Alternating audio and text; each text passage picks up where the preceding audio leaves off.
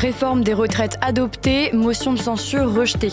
250 parlementaires ont déposé une demande de référendum d'initiative partagée au Conseil constitutionnel, tentative de dernière chance pour contrer la réforme. Le référendum d'initiative partagée peut-il faire reculer la réforme des retraites? On pose la question à Baptiste Farge, journaliste à BFM TV.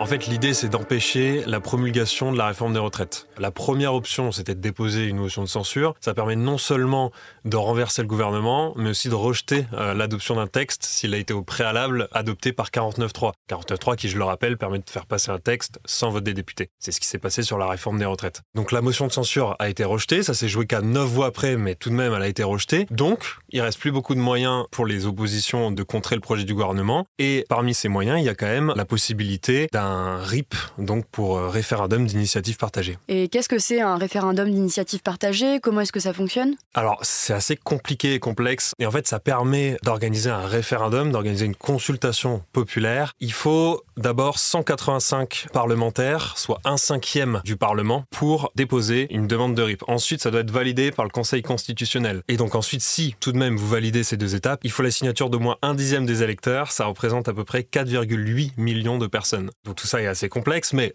imaginons ce qui est très hypothétique que vous réunissiez toutes ces étapes. Il faut ensuite que le texte soit soumis aux deux chambres euh, du Parlement dans un délai de six mois. Si dans ce délai de six mois il est rejeté ou adopté, alors la loi peut être promulguée. Et si ce n'est pas le cas, alors au bout de six mois, le président doit décréter un référendum. Et dans le cadre de la réforme des retraites, en quoi ce RIP consiste?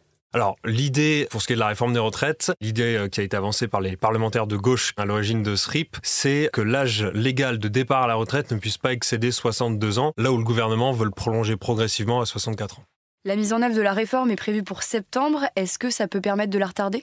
Alors, l'examen du RIP par le Conseil constitutionnel, ça ne suspend pas euh, la promulgation de la loi. Ce qui suspend la promulgation de la loi, c'est la saisie du Conseil constitutionnel sur la loi en elle-même. Et ça a été fait par les oppositions et par Elisabeth Borne. En fait, il y a très peu de chances pour que ce RIP aboutisse. D'abord parce que, en fait, ce RIP, il ne doit pas avoir pour objet l'abrogation d'une disposition législative promulguée depuis moins d'un an. Autrement dit, si la réforme des retraites après le recours en Conseil constitutionnel est euh, validé et puis ensuite promulgué, et que le recours sur le RIP n'est pas allé jusqu'à son terme, alors ne peut pas avoir lieu ce RIP.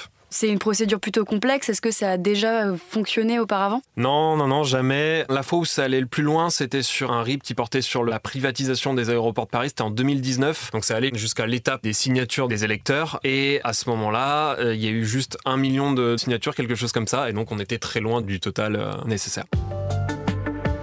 Merci d'avoir écouté ce nouvel épisode de la Question Info. Tous les jours, une nouvelle question et de nouvelles réponses. Vous pouvez retrouver ce podcast sur toutes les plateformes d'écoute, sur le site et l'application BFM TV. À bientôt.